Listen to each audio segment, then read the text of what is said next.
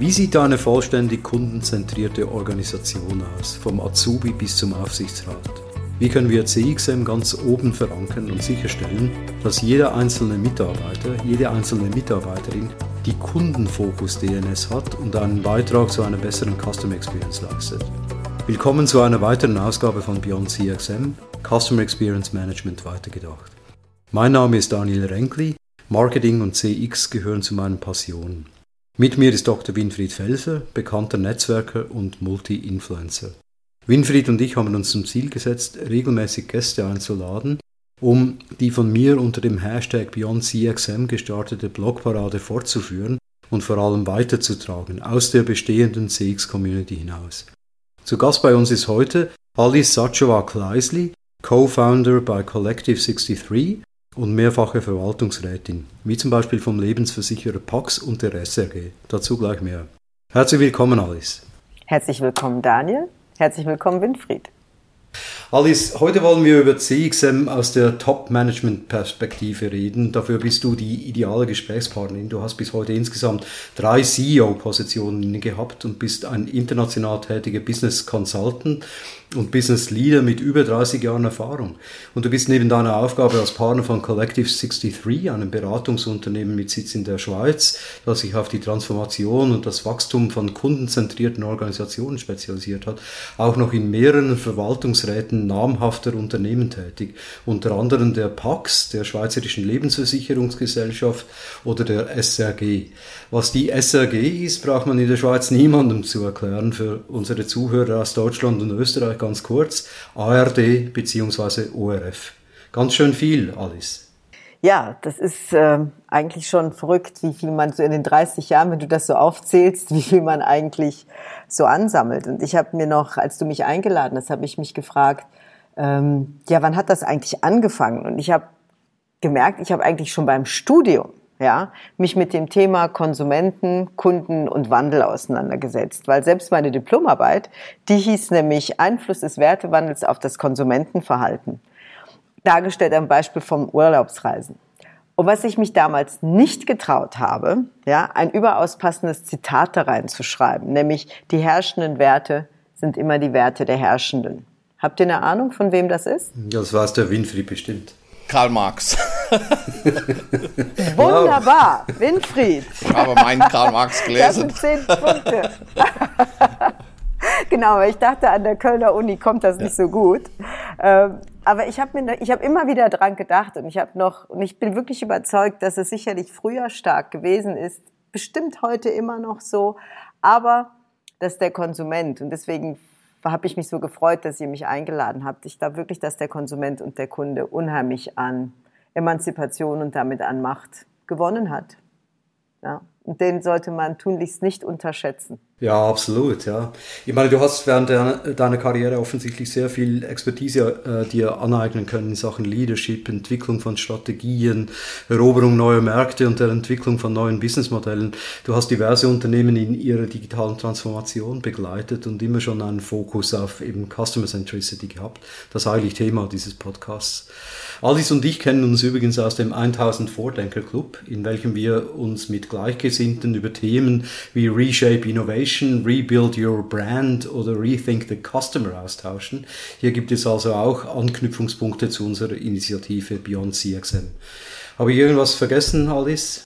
Nee, also ich denke, das sind wirklich die wichtigsten Elemente. Und ähm, ich finde eigentlich, was ich, was ich so spannend finde oder das, das Schöne daran ist, dass bei allen diesen Themen ähm, die Bedeutung des Kunden, des Konsumenten oder eigentlich ja des Menschen, man kann sich auch fragen, geht es um Consumer oder Customer Centricity oder fast sogar Human Centricity, hat eigentlich zugenommen. Und ich hm. stelle auch fest, weil du mich auch, weil du auch den Bezug gemacht hast, jetzt sag ich mal, zu der doch relativ langen Erfahrung, dass es wahrscheinlich wirklich heutzutage keine überzeugende Strategie, keine überzeugendes oder nachhaltiges Wachstum gibt, wenn man den Konsumenten, den Kunden nicht wirklich versteht oder ins Zentrum stellt. Und das Schöne ist für uns Konsumenten, jetzt wechsle ich mal die Seite, ähm, ist einfach, wenn die etablierten Unternehmen das nicht tun, dann machen das die neuen Wilden. Ja, das ist natürlich einer der Zugänge, die du heutzutage hast, einfach auch aufgrund der, du hattest ja auch das Thema Digitalisierung, digitale Transformation angesprochen. Der haben wir sicherlich viel, was das anbelangt, zu verdanken. Ja. Hm. Und ich meine damit, dass sie vor allem durch die Digitalisierung einfach die Hürden für innovative Startups sind drunter und, und Konsumenten, Kunden. Das, das fasziniert mich immer, dass die im Privaten, ja, jeder weiß ja, wie digital er schon unterwegs ist. Nichts davon aus dem Alltag will er mhm. missen. Ja, und wenn du dich dann mit, wenn du dich dann wirklich mit Boards unterhältst oder wenn es dann darum geht, wirklich eine Geschäftsstrategie zu machen, dann habe ich manchmal das Gefühl, das wird wie ausgeblendet. Als, als würde sich der Mensch teilen, wenn er im Privaten ist und wenn er dann Konsument ist. Ich meine, ich kann ja meine Erfahrung von dem einen Feld nehme ich sehr ins andere. Und das, glaube ich, ist wirklich ganz, ganz zentral, dass die Leute das nicht aus dem Auge verlieren. Vor allem die Entscheidung. Ja, deswegen reden wir ja heute auch teilweise von B2Me versus B2C mhm. und B2B, sondern mhm. eben B2Me. Mhm.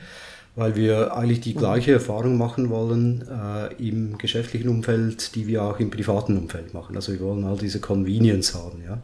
Und wir haben so ein schönes Beispiel. Ich meine, ich, wenn, mit den Übertragung, die Kunden machen, ja, ist, wenn ich mir jetzt, wenn ich gewohnt bin, egal wie ich zu Uber stehe, aber ich bin gewohnt, wie Uber mich trackt oder ich weiß, wo sie sind und wann sie kommen und wer dort ist und ich bestelle irgendetwas online, ob bei Coop at Home oder bei MFO oder keine Ahnung, ähm, und ich weiß nicht, wann die Lieferung kommt, wo sie steckt etc., bin ich irritiert. Ja, also die, ich glaube, das ist das, was ich auch meinte mit dem, dass der Konsument das, was er lernt oder was er als Privatmensch hat, dass ich das äh, wirklich auf dem Radar habe als Unternehmen. Ja, äh, Winfried, du hast jetzt lange schweigen müssen. Deswegen darfst du auch die erste Frage an unsere Gästin stellen. Ja, ich habe also gerne geschwiegen und gerne zugehört, ähm, äh, weil da eigentlich ein ganz spannendes Spannungsfeld letztendlich äh, von dir, äh, äh Alice, äh, skizziert wurde. Nämlich äh, auf der einen Seite hattest du am Anfang gesagt, ja, heute kann man eigentlich keine vernünftige Erfolgsgeschichte mehr schreiben, wenn man den Kunden da nicht entsprechend wertschätzt, aber gleichzeitig gesagt, dass wir teilweise auch in den Boards so schizophrene Situationen haben, dass die privat vielleicht selber etwas erwarten, aber unter Umständen gar nicht dran genau hinschauen, ob das in den Unternehmen so äh, realisiert wird. Und bei uns ist ja äh, äh, hier ein großer Sieger der Pandemie Amazon gewesen und was man kann zu Amazon sagen, was man will, aber gerade so Convenience und die Art und Weise, wie man da Customer Experience erlebt, ist unschlagbar und ich muss auch mal sagen, ich will immer nicht bei Amazon kaufen. Am Schluss lande ich dann doch immer noch da im Vergleich zu Wettbewerbern, weil da, wie du geschildert hast, bestimmte Dinge mir dann einfach fehlen. Ob das Transparenz ist oder Feedback oder Zahlungseinfachheit ohne 43 Master Secure Codes und mhm. so weiter. Ja. Mhm. Und deswegen meine spannende Frage, äh, die sich äh, äh, mir stellt, so im Zusammenhang mit der heutigen Fokussierung auf die Top-Management und die Vorstandsebene, inwieweit ist dieses Bekenntnis zum Kunden und zur neuen Customer Centricity und zur neuen Experience, inwieweit ist das wirklich ehrlich, authentisch und aber auch dann äh, relevant in der äh, Umsetzung und auch im Fokus?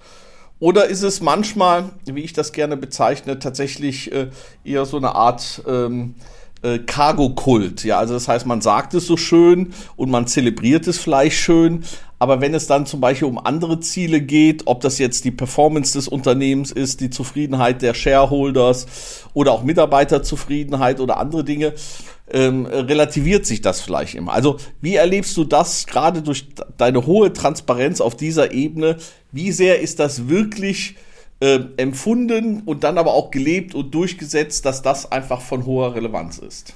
Also ich glaube, das Spannende ist, ähm, wenn man sich ja anschaut, was die Unternehmen, ob das jetzt bei Aktionärsversammlungen oder in Medienmitteilungen oder was auch immer machen, dann ist das ja immer ganz, ganz top vorne. Auch wenn die großen Berater, ob McKinsey, BCG, wenn die Executives befragen, ist natürlich der Kundenfokus, Customer Centricity immer ganz weit oben.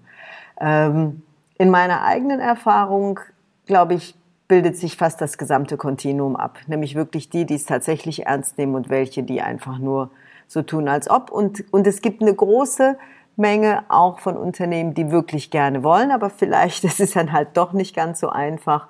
Äh, das eine ist ja Customer oder Consumer Centricity als Konzept auf dem Tisch zu haben und wenn es dann wirklich in die Implementierung, in die Umsetzung geht, dann, dann hast du ja wirklich Skin in the Game, ne? weil es hat dann in der Regel organisatorische äh, Veränderungen, Prozesse, die angepasst, verändert werden müssen, Strukturen, Stellen, die neu geschaffen, Stellen, die abgeschafft werden müssen, dann wird's natürlich, dann wird's ernst. Hm?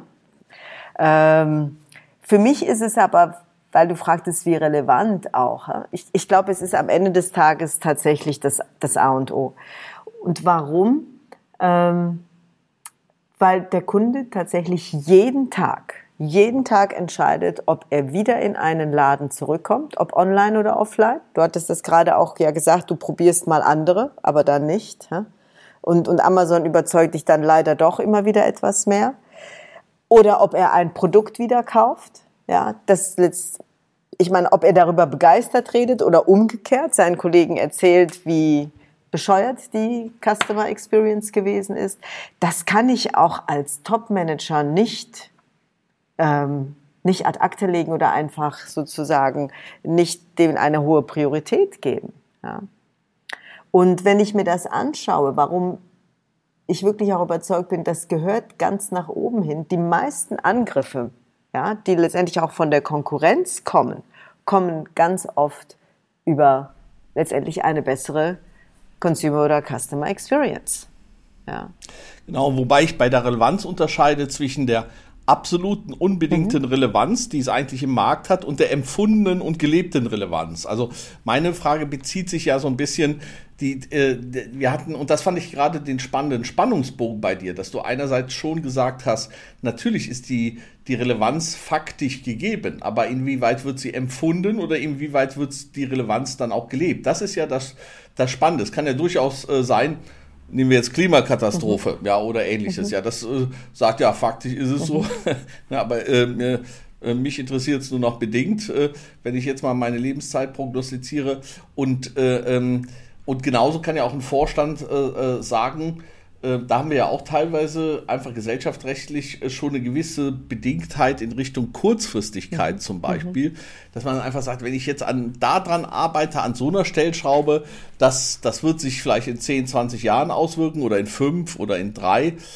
Wenn ich jetzt einfach hier Headcounts minimiere, ja, da, da ist meine Erfolgskennzahl direkt viel schneller mhm. oben und damit vielleicht sogar auch meine persönliche Vergütung. Also diesen Unterschied würde ich gerne machen zwischen der Relevanz, über die wir nicht sprechen müssen, nämlich ah. der Relevanz, äh, dass man selber, äh, äh, dass es selber, dass es tatsächlich so ist und wie aber die auf Vorstandsebene sieht, da fand ich halt deinen Hinweis der Kontin des Kontinuum eigentlich ganz erhellend, ja, dass man einfach sagt, man kann nicht sagen, ist so oder so, sondern ich weiß auch nicht, ob es eine Gaußkurve ist oder ist es gleich verteilt. Ne, äh, da sind wir jetzt zu wenig das, empirische genau, Forscher.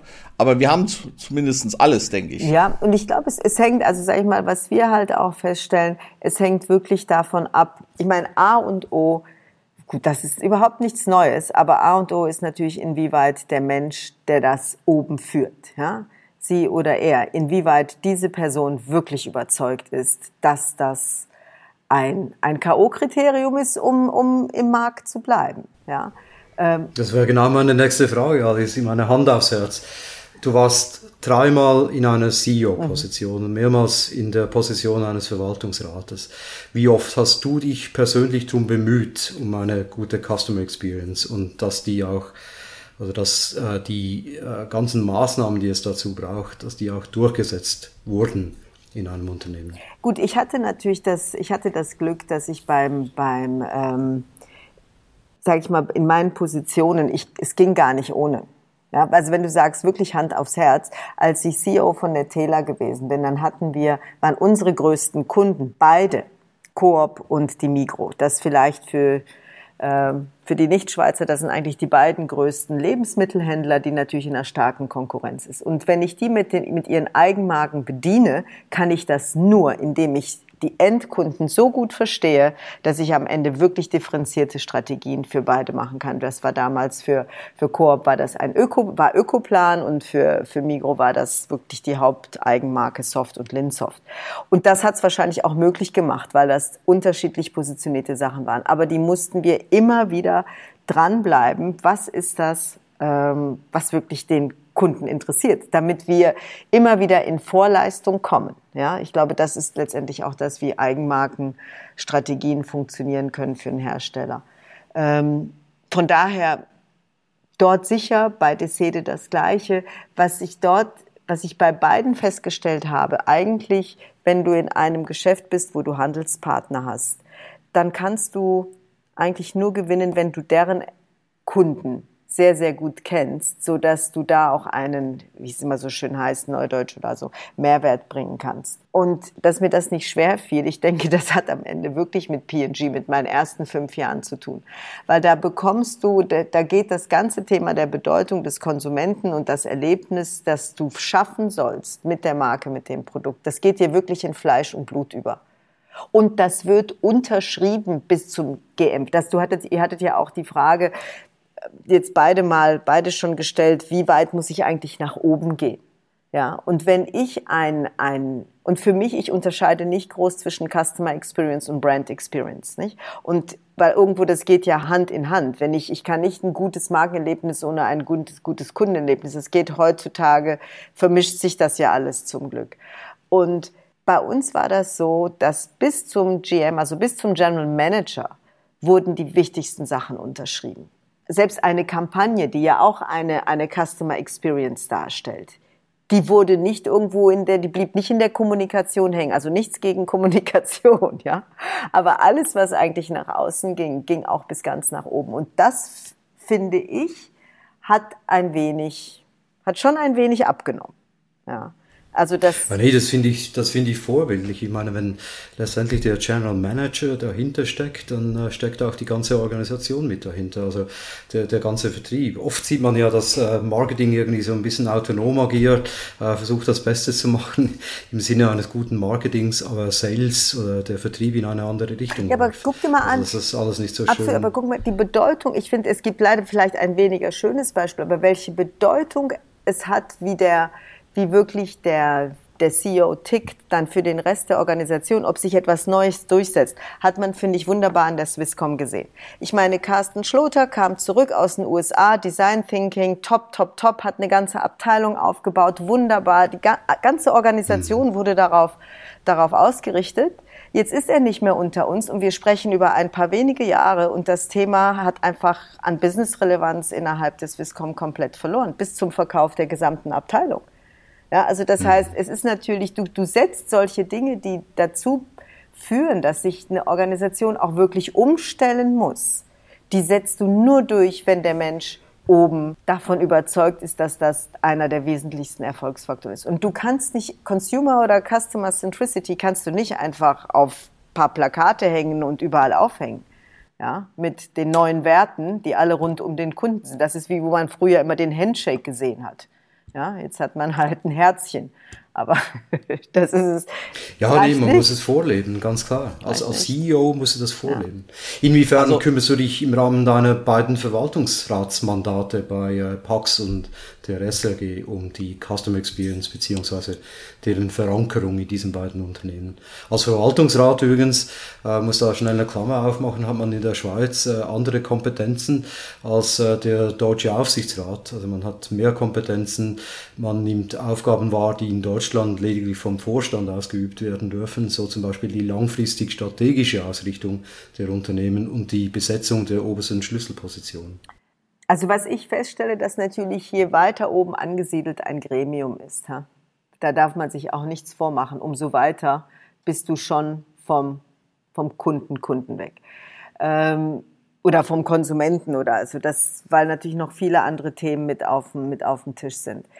Ähm, ich glaube aber, dass man einen Verwaltungsrat wirklich auch bewusst so besetzen kann, dass man verschiedene Außenperspektiven mit reinholt. Und da kann ich, da kannst du natürlich wirklich, wie dich, wenn du dich als Advokat des Kunden verstehst oder des Konsumenten, dann kannst du auch dann in diesen Diskussionen oder wenn Sachen vorgestellt werden, wenn Sachen diskutiert werden, ähm, einfach verhindert, dass da die komplette Innensicht ist. Ich spreche nicht, wenn du eine Krisensituation hast, dann hast du natürlich wirklich einen äh, einfachen Innenfokus. Aber grundsätzlich ähm, gerade wenn es um die langfristige Ausrichtung geht oder auch zum Beispiel, das war noch spannend, ähm, wie sehr soll man sich als VR zum Beispiel in die Formulierung der Vision ja, äh, involvieren? Mhm. Da habe ich das Gefühl, dass das hat jetzt, zumindest erlebe ich das so bei der SEG, es ist bei der PAC so, es ist bei der GRISA so, äh, da nimmt sich doch der VR jetzt auch das Recht, sage ich mal, dass er da mitreden, dass er da auch wirklich mitgestalten will und nicht unbedingt nur das übernimmt, was ihm das der CEO oder die entsprechenden Vertreter aus der aus der Exekutiven ähm, vorlegen. Ja, aber hängt natürlich auch an der an der Zusammensetzung logischerweise vom Verwaltungsrat. Und auch ja, sehr stark hast vom auch eine Mitverantwortung. Genau. Ja. Und, und, und da kommen wir, ich glaube, das Pendant zum CEO ist letztendlich natürlich bei einem Verwaltungsrat letztendlich auch der Verwaltungsratspräsident. Hä? Wie, wie, wie, wie möchte er das letztendlich spielen? Da hat er schon einen ziemlichen Einfluss. Ja. Das ist vielleicht äh, noch ein kleiner Exkurs von mir. Äh, eine aktuelle Diskussion, die ich interessanterweise tatsächlich mit dem Professor Meffert führe. Okay. Da ist äh, ähm, äh, vor kurzem in der Absatzwirtschaft ein Artikel über die Mythen und Metaphern des Marketings äh, geführt worden. Und da ging es um die Frage, äh, Marketing gibt es eigentlich oder welche Relevanz hat so etwas wie marktorientierte Führung? Ja, also ich meine, Drucker hat gesagt, the purpose of a company is to create a customer. Aber du hast ja selber gesagt, äh, damals oder früher hast du das vielleicht noch stärker empfunden, als, äh, als das heute ist. Und was ich spannend finde, weil du gerade Procter Gamble zitiert hast, als damals zum Beispiel gerade Meffert mit Marketing eigentlich äh, ähm, in die Innovation ging äh, und eben nicht mehr Lehrstuhl für Handel und Absatzlehre, äh, dann war es, dass zum Beispiel gerade Procter und Gamble und äh, eigentlich die angelsächsische Welt das mitgetrieben haben und deswegen dann Henkel und Unilever und so weiter dann so Wege äh, auch gegangen sind. Und jedenfalls in diesem Artikel wurde so ein bisschen spekuliert, dass das vielleicht ein Mythos ist, mit der äh, zumindestens das Marketing dafür zuständig ist und dass man so eine marktorientierte Führung hat. Also würdest du das bestätigen, dass wir da eigentlich teilweise über die Jahrzehnte oder über einen langen äh, Zeitraum da eher einen Rückschritt äh, haben, also einerseits haben wir natürlich diese CX-Orientierung, aber sagen wir mal tatsächlich äh, diese diese verinnerlichte Marktorientierung in, auf dieser Top-Management-Ebene? Also ich glaube, es gibt Wellen. Und wo ich, wenn ich mich, wenn ich so schaue, war sicherlich in den 80ern, 90ern, ähm, kamen sehr, sehr viele der CEOs kamen aus dem Marketing. Also Marketing war schon wirklich der Treiber. Und, und ich denke, einer von ich glaube Dani, oder du hattest es ja auch erwähnt, dieses ganze Thema des kurzfristigen, der, sage ich mal, der Quartalsresultate und, und, und, und das ganze Thema des Shareholder Values, ja. Und, und ich, der, das hat natürlich zu gewissen Verwerfungen geführt, ja. Und du hast dann auch gemerkt, dass plötzlich viel mehr CFOs an die, genau. an die Spitze gekommen sind oder vielleicht dann auch nochmal jemand eher aus dem technologischen Bereich. Aber es war ja vor allem dann mehr CFOs, oft interimistisch, ja, weil die natürlich das Geschäft auch sehr, sehr gut kennen und dann bleiben sie. Hm? Sie kamen, um zu bleiben, ja, sozusagen.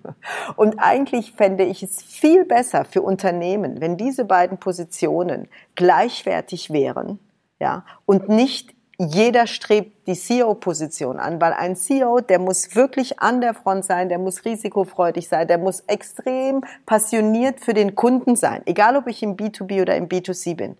Und ein CFO, der muss natürlich auch langfristig denken, aber der ist ja eigentlich, bis er soweit ist, hat er bis dahin 20, 25 Jahre das Geschäft gut verstanden, aber vor allem aus der Risikosicht gemanagt.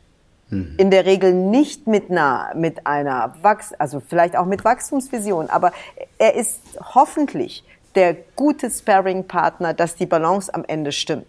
Ja. Und, ja. Und da muss man aber auch sagen, das Problem vieler CEOs, warum ich habe auch mal nachgeguckt, wie viele CFOs sind, ein, äh, wie viele CEOs sind eigentlich ehemalige CFOs oder tatsächlich ehemalige Ingenieure. Und tatsächlich ist das schon eine beeindruckende Zahl. Und da hatten wir auch mal bei uns drüber diskutiert mit dem äh, ähm, Heinrich Arnold und dem Thomas Sattelberger. Heinrich Arnold, damals CEO von Deticon und Thomas Sattelberger, Ex-Personalvorstand. Und da war auch so ein bisschen die These, wir haben natürlich das Problem, äh, äh, äh, Drucker hat noch gesagt, the purpose of companies to create a customer. Milton Friedman hat dann irgendwann mal gesagt, the business of business is business. Ja, mhm. man könnte fast sagen, ist Business aus der Sicht eines CFOs. Und wir hatten ja nachher auch das stark analystenorientierte, börsenorientierte, Absolut. quartalsorientierte, Absolut. Äh, Jack Welch, Shareholder Value orientierte. Das war ja in dieser Zeit, eben vielleicht nach dieser äh, eher Marketing, war das diese Finanz- und Quartals- und Performance- und Shareholder Value orientierte Zeit war halt da dominierend. Ne? Und äh, äh, insofern ist vielleicht diese Wellenmetapher äh, äh, ganz gut. Wir haben eine Gleichverteilung über die, dies, äh, über die, das Top-Management und über die Zeit haben wir vielleicht Wellen gehabt. Und jetzt ist die Frage, in welcher Welle wir sind. Wir haben natürlich jetzt mit dem also CXM-Parat ja. Ich glaube, äh, du hast absolut recht mit der Welle oder mit den Wellen. Ja. Ähm, was ich, und da kommt wieder für mich der Konsument oder der Kunde ins Spiel. Ich habe das, und, und der Mitarbeiter. Ich glaube, das wird, den, das wird die nächste wichtige, sage ich mal, auch, auch sage ich mal, im Power Game. Es ist ja auch immer irgendwo ein gewisses Machtspiel und, und wer, wen brauche ich, wen brauche ich, um Erfolg zu haben. Ja?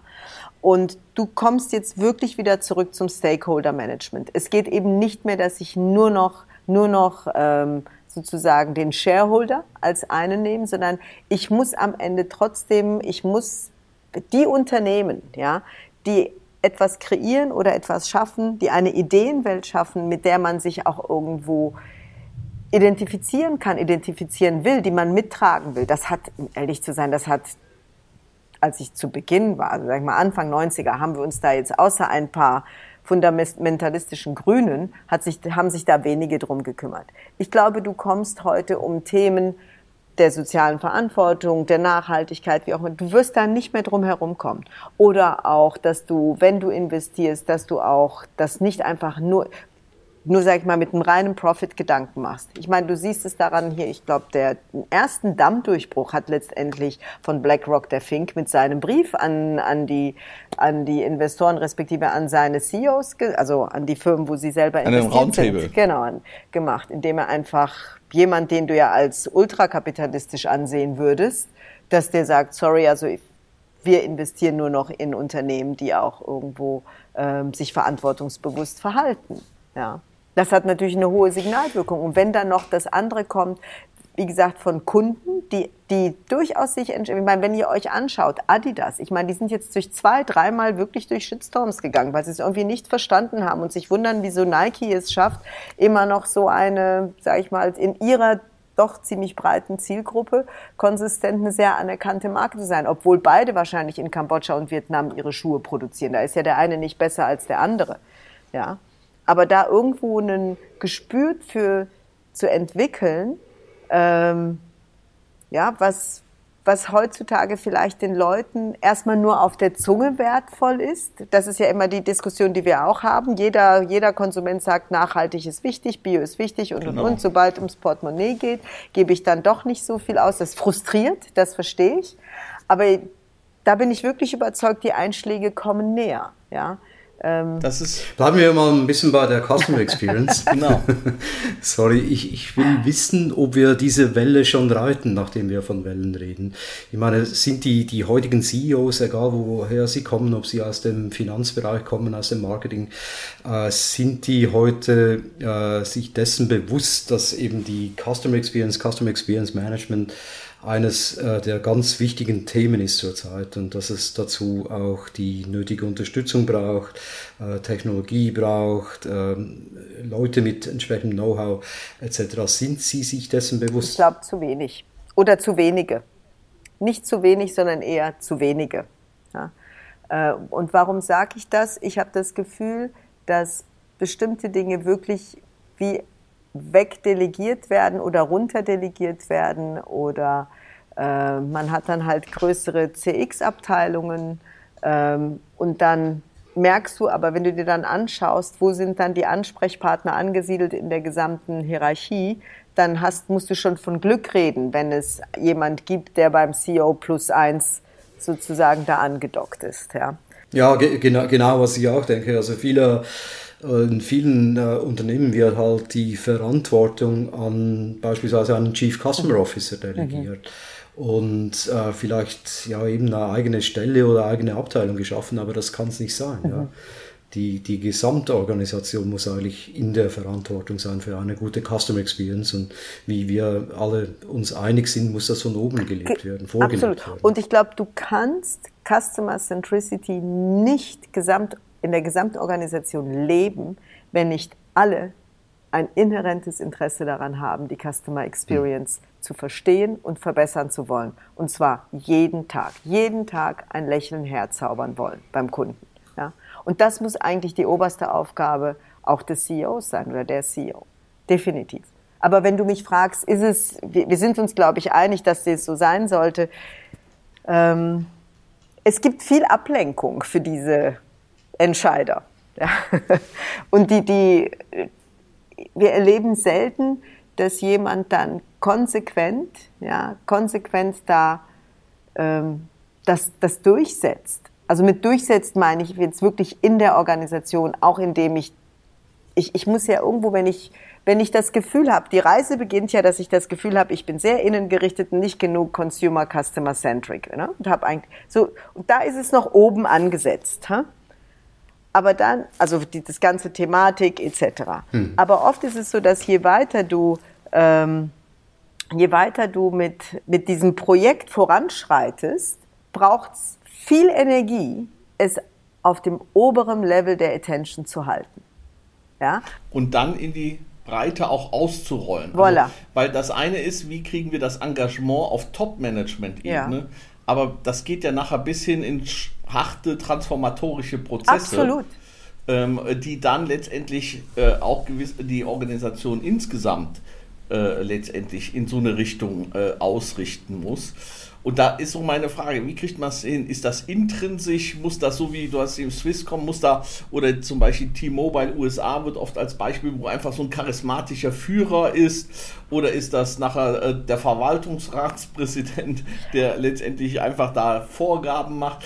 Also wie diffundiert, also wie ist das wirklich auf so einer Top-Ebene zu verankern und dann aber auch sicherzustellen, dass das hinein diffundiert ja. und eben jenseits der Oberflächlichkeit, ja. jenseits der äh, äh, Schokoladenherzchen äh, oder sonstiger Dinge, dass das wirklich quasi fast zu der, äh, ähm, der Marc Wagner hatte beim letzten Mal irgendwie von der DNS oder DNA gesprochen, dass das wirklich Teil äh, der Identität des Unternehmens wird. Ja, also ich glaube, damit es das wird, es braucht natürlich, ich, da braucht man nicht mehr drüber reden, definitiv der Mensch, der das Unternehmen führt. Ja? Ob das, idealerweise, wenn es sowohl der VRP wie der CEO ist, umso besser. Danach ist es, ich glaube, am Anfang musst du wirklich die Notwendigkeit auch zur Veränderung, zur Transformation, ja, musst du erstmal im Top-Management komplett verankern. Ob du, ich sag mal 80-20, ob du jetzt wirklich alle drin ist, das ist, und das braucht Zeit. Das Schöne ist, was wir erleben, ist, dass du zum Beispiel dieses Thema der Consumer Centricity, die kannst du fast wie ein trojanisches Pferd in die Organisation mit reinnehmen, weil dagegen kann ja erstmal niemand was sagen. Also sich, sich wirklich auseinanderzusetzen, wie ändert sich das Verhalten, was sind denn die, die, die, wirklich mal die Trends verstehen. Nicht einfach nur Massen an Trends mal irgendwo aufschreiben, sondern welche wollen wir reiten, welche wollen wir nicht reiten, etc. Wenn du das mal festgelegt hast und du hast irgendwo für, für dein Unternehmen oder deine Marke, du hast eine, eine Leitidee definiert und mit den Leuten auch, dann ist eigentlich das nächste, was ganz gut funktioniert, ist, dass du versuchst, die Haltung dahinter fest, weil dann wird's, dann wird's schon ein bisschen ein Teil der Kultur. Und wenn du, wenn du die Haltung kombinierst mit, mit dem, was die Leitidee ist, dann kannst du eigentlich anfangen, wirklich ein, ich sag mal, ein Transformationsgrid herzustellen oder zu füllen in den verschiedenen, ich sage mal, über die verschiedenen Stufen. Und die Reise, da sind wir uns völlig einig, die, die geht über zwei Jahre, drei Jahre, fünf Jahre. Und ich glaube, wenn du einmal so ins Handeln kommst, auch in diese Transformationsbewegung, wahrscheinlich, da sich da um uns herum alles so schnell ändert, wirst du gar nicht mehr zur Ruhe kommen. Und das Spannendste, was wir festgestellt haben, das eine ist ja, dass die Idee oben verankert ist, aber dass du oft nach paar Monaten Zusammenarbeit sind die Leute so froh, jetzt haben sie es geschafft, dass sie am liebsten wieder in ihre Komfortzone zurück wollen. Ja? Und, mhm. und da beginnt die eigentliche Arbeit, dass du anfängst, auf Strukturen hinzuschaffen, wo es eben gar kein Zurück mehr gibt. Ja, nee, und ich glaube, die, die große Kunst ist wirklich auch, dass du die ganze Organisation voilà. mitnehmen kannst, eben auch die Leute im Backoffice. Für Vertriebsleute, Marketingleute ist es irgendwie normal, dass man sich auf den Kunden fokussiert, dass man den, den Kunden oder die Kundin vor Augen ja. hat. Aber die Leute im Backoffice halt, die sind dann vielleicht ein bisschen zu weit weg. Und das führt äh, teilweise ja zu absurden Situationen, selber gerade erlebt. Also einerseits äh, bemüht sich ein Unternehmen, dich als Kunde zu gewinnen. Also die Marketingabteilung gibt alles. Äh, es werden einem Rabatte versprochen, äh, guter Service, alles. Und dann funktioniert es nicht. Und dann kommst du mit dem Customer Service des gleichen Unternehmens in Kontakt. Und äh, die, ähm, die sehen das dann nicht ganz so vielleicht. Und dann geht das noch weiter. Also nicht mir jetzt persönlich passiert, aber einer guten Freundin, dann wird sie für etwas gemahnt, das sie noch gar nicht nutzen kann. Also einen Service, gemahnt, den sie gar nie nutzen konnte, weil es einfach nicht funktioniert. Und wow. das geht dann immer so weiter. Also da hat es halt irgendwie innerhalb des Unternehmens verschiedene Abteilungen, die nicht miteinander kommunizieren, die nicht die gleiche Sicht auf den Kunden haben, was halt äh, verheerende Folgen hat. Da kommt natürlich, ich glaube, neben dem, weil wir sagten Strukturen, Organisation und CEO, ich glaube, das letzte oder eins der wichtigen Voraussetzungen ist am Ende auch, dass du tatsächlich ein 360 Grad CRM im Hause hast. Ja, dass mhm. du tatsächlich, das eine ist ja, wie denke ich über den Kunden, was weiß ich über ihn, aber was habe ich letztendlich auch am Ende des Tages äh, wirklich für Datenpunkte und wie nutze ich die? Ja, und, und auch. Ja, danke, dass du das sagst. Nein, das ist, nein aber das ist. Ich meine, so. wir propagieren natürlich die ganze Zeit diese Customer Intelligence Plattform, wie wir sie mittlerweile nennen. Also CDP, Customer Data Platform, ja. egal wie das Ding heißt. Aber es muss halt eine zentrale äh, Datenbank sein, die nicht nur, sagen wir, interne äh, Daten zusammenführt aus unterschiedlichen äh, Quellen, sondern eben auch externe, also zum Thema äh, Kaufverhalten beispielsweise oder eben diese äh, psychometrischen Daten, Völlig. Äh, dass die alle halt zusammenkommen auf einer Völlig Plattform, so dass alle, jeder und jede im Unternehmen die gleiche Sicht auf den Kunden hat. Das absolut die gleiche Sicht auf den Kunden hat, egal von wo man jeweils kommt, damit ich da eben, äh, weil ich glaube, die Erfahrung, die du jetzt gerade gemacht hast, die machen sicherlich viele dadurch, dass es halt eben Silos gibt, also viele Kunden das andere ist aber auch, wenn ich, wenn ich das wirklich als einen Schatz sehe, ja, dann kann ich auch viel intelligentere Ansprachen und Segmentierungen etc. machen. Ich kann heute, das ist wirklich nur noch eine Hilfskrücke, wenn ich mit, ich sage mal, soziodemografischen Sachen komme. Die sind mal bei dem einen anderen, ist es vielleicht wirklich relevant, ob du Mann oder Frau bist, aber ganz, ganz viele Verhaltenssachen kannst du nicht mehr danach gehen. So you better understand hm. who you are talking to. Ja, also mhm. das, das ganz, ganz sicher. Und das ist natürlich wieder so ein Element, der, ähm, und da bin ich sicher, dass wenn man das gut und intelligent aufsetzt, werden Mitarbeiter nicht mehr weg wollen davon. Wenn sie das einmal haben und wissen, was sie, wie sie das nutzen können. Ja, wenn ich, wenn ich, wenn ich ein völlig einfaches, rudimentäres CRM habe, dann weiß ich auch, kann ich den Wert davon gar nicht nutzen, wahrnehmen. Ja. Und ich finde, es ist auch ein, ein Weg, dass eben alle sich, wie du, wie du gerade gesagt hast, dass eben aus den verschiedenen Punkten jeder auch irgendwo eine Verantwortung hat, sich mit dem Kunden auseinanderzusetzen. Ja. Wenn ich den Zugang ja habe zu, zu ihm. Ja.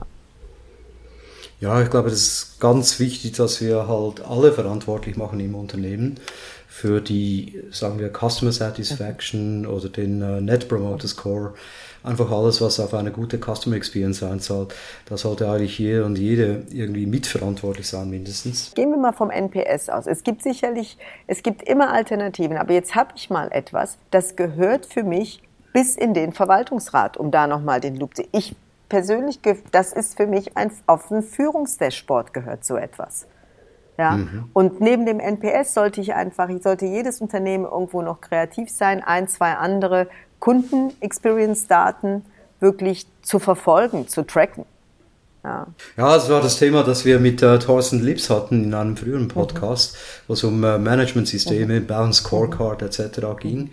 Und äh, da waren wir uns auch einig, dass wir eben dieses Führungssystem brauchen, dass ähm, eben vom Top-Management her vorgelebt wird und, und äh, gleichzeitig die ganze Organisation dran gemessen, getrackt wird, so dass wir letztendlich alle an dieser guten Custom Experience arbeiten. Mhm.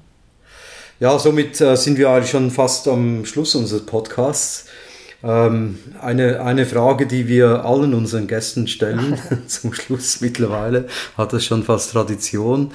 Wenn du Königin der Schweiz wärst, Alice, was würdest du sonst noch verändern? In der Schweiz. Ja, in der Schweiz. Du kannst, kannst, äh, darfst auch Königin, Königin von Deutschland sein, egal. ähm, ja, also wenn ich etwas, wenn ich wirklich etwas verändern dürfte, das wäre schon im Sinne von ähm, bisschen weniger vom Ich und bisschen mehr zum Wir. Also dass, dass, ähm, dass man doch noch mehr auf die, sag ich mal, auf, wirklich auf die, auf die Gemeinschaft schaut. Dass man auch das Thema, so wie wir eben gesagt haben, dass, ähm, dass es nicht nur ein Buzzword ist mit Customer Experience, finde ich, ist das Thema der sozialen Verantwortung und des, und des gemeinsamen Wirs. Das würde ich mir da glaube ich, da können wir wirklich noch einen Zacken, Zacken zu, zulegen. Und wo ich jetzt gerade gelesen habe, wieder mit den 15 Prozent Steuer und das erste, was wieder kam und was können wir das, wie können wir das sozusagen wieder so machen, dass wir dann trotzdem wieder Steuervorteile haben. Das finde ich einfach irgendwo schade. Ich glaube, es gibt, ähm, das wäre vielleicht das andere, was ich als Königin definitiv durchsetzen lassen würde, dass es einfach keine Schlupflöcher, und da wäre ich gern weltweite Königin. Das ist keine Schlupflöcher. nicht Deutschland, nicht die nicht, Schweiz, nein, sondern nein, UN. weltweit, dass es einfach keine Schlupflöcher für Steuer gibt. Weil das ist für mich eigentlich die größte Ungerechtigkeit, die, ist, die, die, die existiert. Ja, dass sich paar einzelne Personen ausnehmen, dass sie glauben, sie können besser beurteilen, wofür Geld eingesetzt werden kann, als einzelne Staaten. Die viel Geld in Ausbildung, die viel Geld in Infrastruktur etc. geben und dafür verdienen sie auch ein bisschen Geld zurück. Ganz spannend. Jetzt wurde es ein bisschen politisch zum Schluss. Ja, aber das, du hast mich gefragt, wenn, aber ich, spannend. Königin, wenn ich Königin wäre. Ja, ja, nee, nee, spannend. Und äh, ich glaube, Winfried und ich sind uns da einig. Ähm, dass, also, oder wir denken gleich, das wollte ich sagen, in, in der Beziehung. Winfried, wolltest du noch was ergänzen? Ja, ich fand es total spannend. Wir begannen mit Karl Marx und, äh, äh, äh, und enden unseren Talk mit, mit ähm, äh, Mindeststeuerregelung, die ja tatsächlich, wo man ja, muss man jetzt auch sagen, tatsächlich dran arbeitet und erste Kompromisse auch sich abzeichnen und ähnliche äh, ja, und 15 ähm, Prozent tun nicht weh. Die waren mal bei ja. 40 Prozent vor ja. 30 Jahren. Mhm. Ja, und da muss ich auch sagen, Stimmt. vielleicht das vielleicht als Gesamtklammer, weil wir ja heute auf so einem Top-Ebene sind und vielleicht Top auch jenseits des Unternehmens. Äh, wenn wir äh, wollen, wir haben ja diesen Anspruch Beyond, mhm. ne? dass CXM halt eben nicht nur, wir machen mal ein bisschen Journey und ein bisschen Touchpoint und äh, äh Schokokekse gibt es nicht nur vorne, sondern zwischendurch und wenn der Herr Rengli wieder den Service nervt, weil er nur zahlen muss, obwohl er den Service noch nicht hat, dann bekommt er halt die doppelte Schokoladenpackung.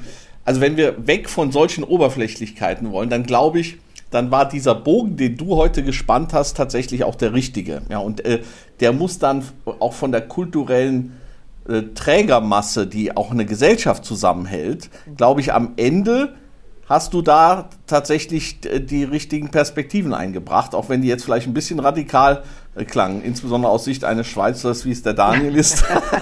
Wir als Rheinländer sind ja stolz auf unseren äh, Trierer äh, äh, Mitbürger und es ist sogar so, hier am Kölner Rathaus, ich weiß nicht, ob äh, ihr das wisst, ist der Karl Marx sogar äh, verewigt. Neben Fußballspielern vom FC ist da auch eine kleine Karl Marx äh, äh, äh, Büste. Ja. Wobei, äh, kleiner Nebensatz, äh, das ist nicht Ziel des Beyond CXM Podcasts, äh, solche politische Transformationen zu erreichen, oder Daniel? Nein, ich, also ja, ich weiß nicht, ob wir vielleicht, vielleicht neben dem... Sache dazu sagen. Ich bin ja selber meine Eltern sind ja, wir sind ja aus dem Osten geflohen. Ich bin alles andere als jetzt dem Kommunismus verbunden, aber den, den Spruch fand ich halt tatsächlich sehr, ja. sehr gut.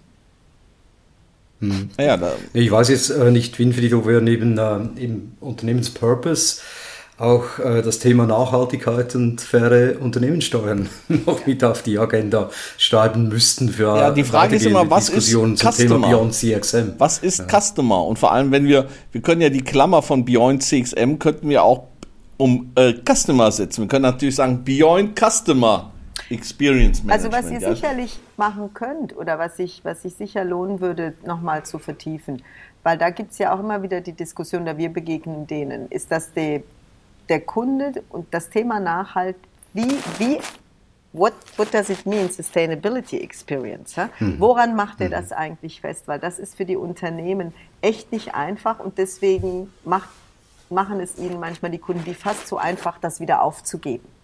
Ja? Und, und das ist das wirklich zu verstehen, an was macht man das denn fast? Was, über, was ist denn überzeugend? Was ist denn Greenwashing? Das sind schon ganz, das sind sicherlich ganz spannende Themen. Ja, und da ist auch der Begriff Absolut. Customer. Ja. Der hat da eine große Freiheit, das weiterzudenken. Deswegen, Absolut. Daniel, ich habe eine Gewissheit, wir sollten dich auf jeden Fall noch einmal einladen. ja. Äh, und dann gucken wir mal, was wir dann besprechen. Und dann, Daniel, besprechen wir dann, ob wir es veröffentlichen oder nicht. Aber auf, genau, auf, auf jeden Fall war das heute sehr inspirierend.